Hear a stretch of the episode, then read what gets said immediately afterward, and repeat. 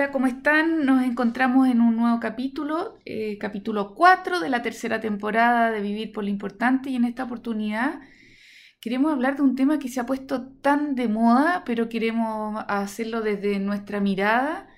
eh, que es el mindfulness, pero en esta ocasión recargado. Así que esta mirada tan necesaria hoy día de, estar aquí, de estar en el ahora, pero que tiene muchas más eh, variantes y profundidades que las que comúnmente manejamos a nivel de redes o de información como de marketing. Así que un, un temazo muy lindo para conversar. Juan Pablo, buenas, ¿cómo estás? Hola,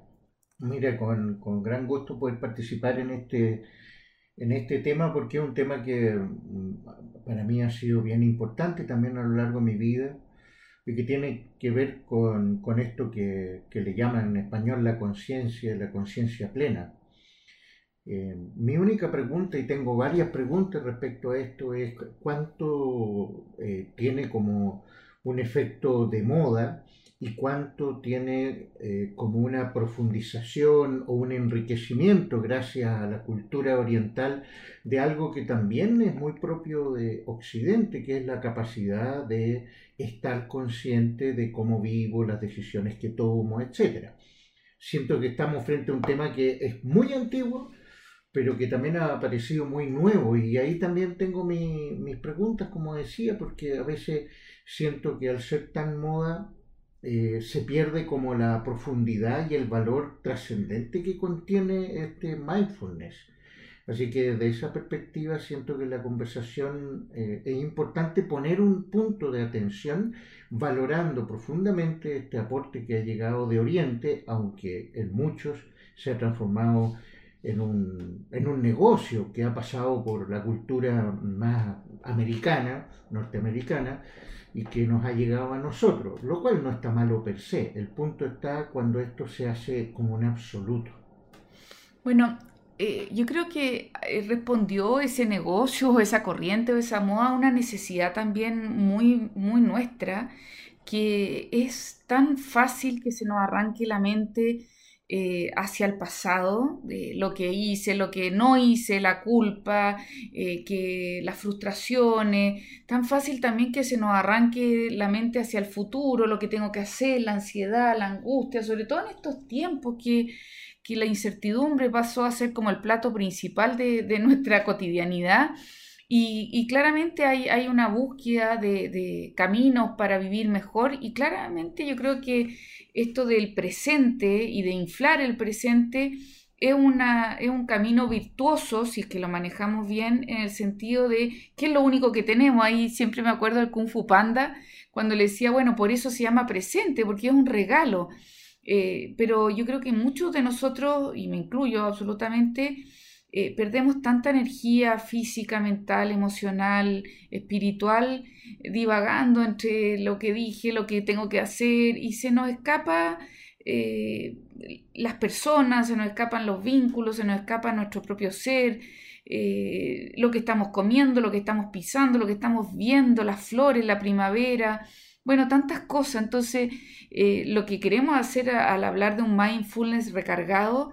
es eh, enriquecerlo desde la mirada más honda, más profunda y, justamente purificar lo que pueda tener de ególatra, de autorreferente, que hay también tendencias fuertes en ese sentido. Yo creo que una de las tentaciones del mindfulness es quedarse en el ombligo, quedarse mirándose el ombligo. Y yo creo que eso puede ser muy delicado porque no genera de verdad un proceso de una atención que te catapulta a la acción. Y creemos que,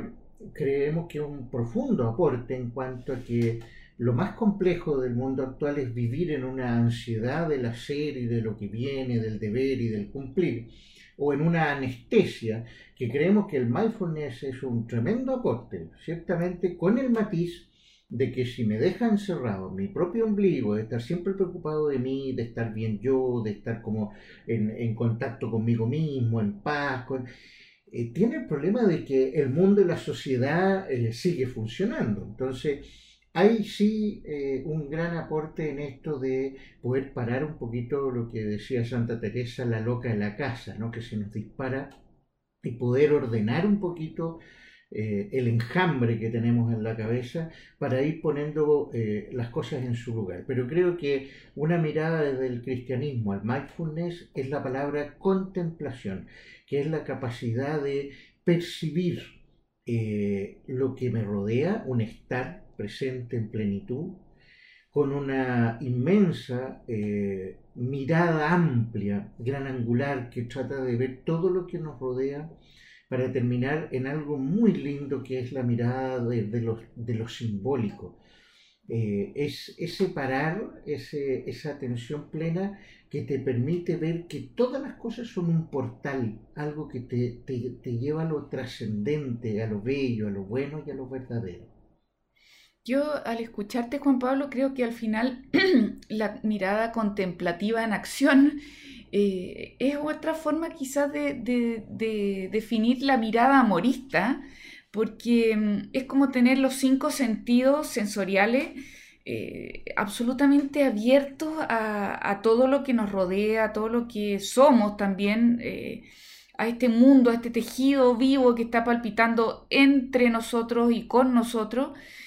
pero también a los sentidos espirituales, como eh, de realmente percibir la energía amorosa que nos une, que nos conecta. Al final somos todos uno, entonces qué lindo es que este, esta contemplación y conciencia eh, nos, eh, lejos de ensimismarnos, nos empuja hacia afuera a, a encontrarnos con otro, a encontrarnos con la naturaleza, con la creación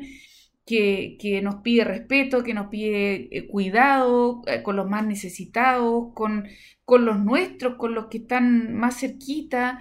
como porque la vida se juega en eso al final, como en esos pequeños eh, detalles que hacen la diferencia en, poder mirar a los ojos, en poder dar las gracias, en poder disfrutar un, café junto, un, un apretón de mano, eh, no las grandes cosas, no, sino que lo simple, lo lento, lo tierno, lo, bonito, como dices tú, la belleza que, se juega al final en, lo chiquitito, en, lo que aparentemente podríamos decir que, no, se vende. Así que es, un, un llamado a esta cruzada morista que hemos hablado tantas veces. Bueno, y qué mejor amorista que Jesús, y ahí sacamos nuestra beta cristiana, ¿no? Eh, Jesús es el gran hombre del mindfulness recargado. Acuérdense solo del Evangelio de San Mateo en el capítulo 6, el versículo 34, en que dice, no se afanen por el día de mañana, porque el día de mañana tiene su propio afán. Cada día tiene su problema. Ahí, ahí está la clave del mindfulness recargado el no vivir como afanosos, angustiados por lo que viene, sino que disfrutar desde el estar, desde el gran angular, desde la mirada simbólica, la vida que nos toca vivir. Ese es un gran mindfulness. Y todos los métodos que se pueden enseñar si nos ayudan a vivir en paz, pero con un sentido de misión, de servicio, de construir un mundo que es el que, al cual pertenecemos, para que todos podamos disfrutarlo, ese es un mindfulness sano. Pero si me encierra en mí y me aísla de la realidad y del entorno y de la transformación social, creemos que eso puede llevarnos al egocentrismo más peligroso y al individualismo más radical. Bueno, hay miles de ejercicios eh, respiratorios, de conciencia, de, que, nos ayudan a, a, traer la mente, por decirlo de alguna manera, al presente. Pero más allá de los ejercicios, nosotros queremos invitarlos hoy día a amar en profundidad, lo que somos, lo que hacemos y amar eh, todo lo que nos rodea, como todo nos sirve, y, bien dicho la palabra nos sirve para amar, desde intencionar una flor, una estrella, la luna, la noche, para decirle a los demás lo importante que son. Eh, creemos que en esa intención